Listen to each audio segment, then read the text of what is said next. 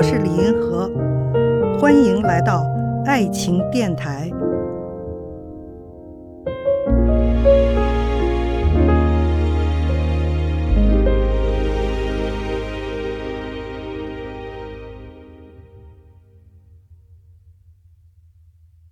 有一位听众哈、提了这么一个问题，说现在大部分网民沉浸在不谈恋爱但喜欢看别人恋爱的状态中，您怎么看待这种变化？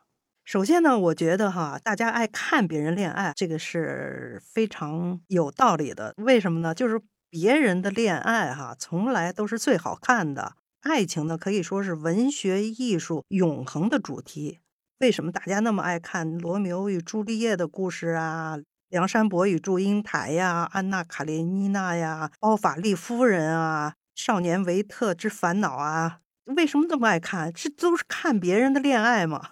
因为生活呢，它本身是平庸的、无聊啊、沉闷啊、琐碎啊，这是这么样一种状态哈。只有爱情是最好看的。可以这么比喻哈，就是说整个哈人生啊、社会啊，所有的事儿哈，是一种雾雾突突的颜色。可是，一旦发生了恋爱哈，恋爱呢就像是一个亮色，或者是说，在一个灰灰暗暗的地方，它是一道亮光。所以大家都爱看别人恋爱，我觉得是很自然的哈，就是大家会愿意看。如果说大家都不爱看恋爱了，那所有的文学艺术都得取消了，电影什么的都不必拍了。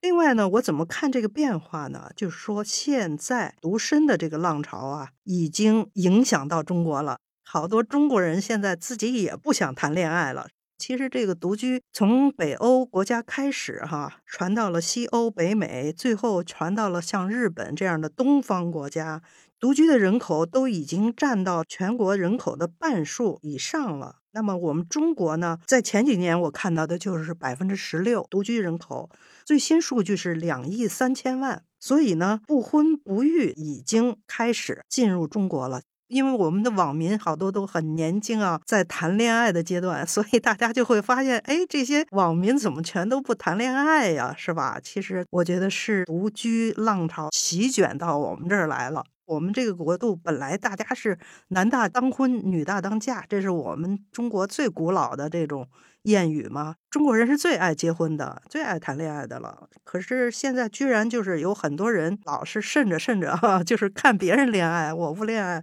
我觉得还是受独居浪潮的这个影响，所以才出现了这样的现象。看见爱，感受爱，遇到爱。我是李银河，我们下期再见。